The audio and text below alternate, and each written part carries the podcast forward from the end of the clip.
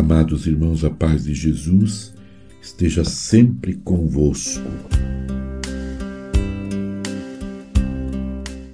Abriram-se as portas do céu para Santo Estevão, que foi o primeiro dos mártires e por isso coroado triunfa no céu. Irmãos e irmãs, neste dia celebramos a festa de Santo Estevão, primeiro mártir.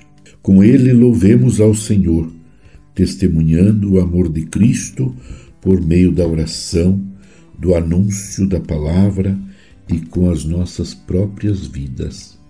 Estevão é o primeiro dos mártires de Cristo e um dos sete que os apóstolos escolheram para o serviço da comunidade, porque ele era cheio de fé e do Espírito Santo, segundo os Atos dos Apóstolos, capítulo 6, versículo 5.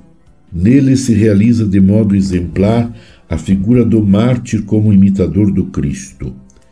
Ele contempla a glória do ressuscitado, cuja divindade proclama, entrega-lhe seu espírito e perdoa aos que o apedrejam. Atos 7, 55, 59 e 60. Saulo testemunha do apedrejamento, Atos 8, 1. Dele acolherá uma herança espiritual, tornando-se apóstolos das nações. Dentro da oitava festiva de Natal, celebrando essa festa de Santo Estevão, primeiro mártir, o mártir só é levado a entregar sua própria vida por causa da verdade que salva e liberta. Ninguém se doa por uma mentira ou enganação, mas o faz com total liberdade porque antes pôde encontrar-se com Jesus. Esse encontro o levou à conversão radical da própria vida. Os Atos dos Apóstolos narra que por força do Espírito Santo Estevão, ainda em vida, contempla a glória de Deus e, ao fazer tal experiência com determinação, enfrenta o suplício do martírio.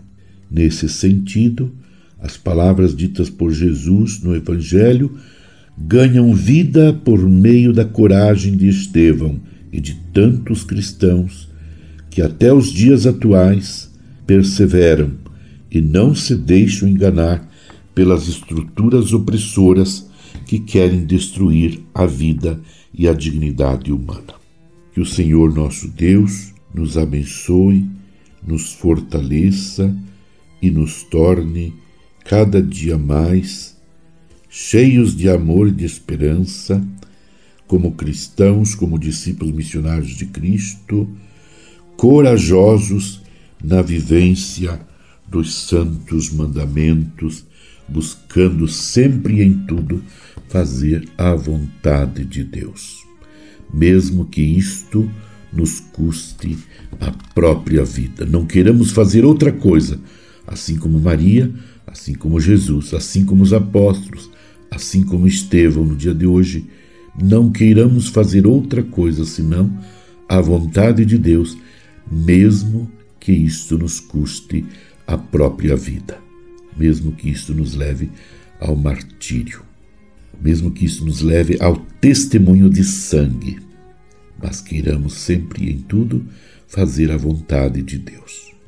Permaneçamos unidos em oração com Maria, Mãe de Jesus, contemplando nesta oitava de Natal o presépio, onde se destaca o menino Jesus, que ilumina a nossa vida que ilumina a nossa família, que nos motiva a viver sempre mais com vibração, com ardor missionário, com muito fervor e devoção. Abençoe-vos Deus Todo-Poderoso, Pai e Filho e Espírito Santo. Amém. Você ouviu Palavra de Fé com Dom Celso Antônio Marchiori.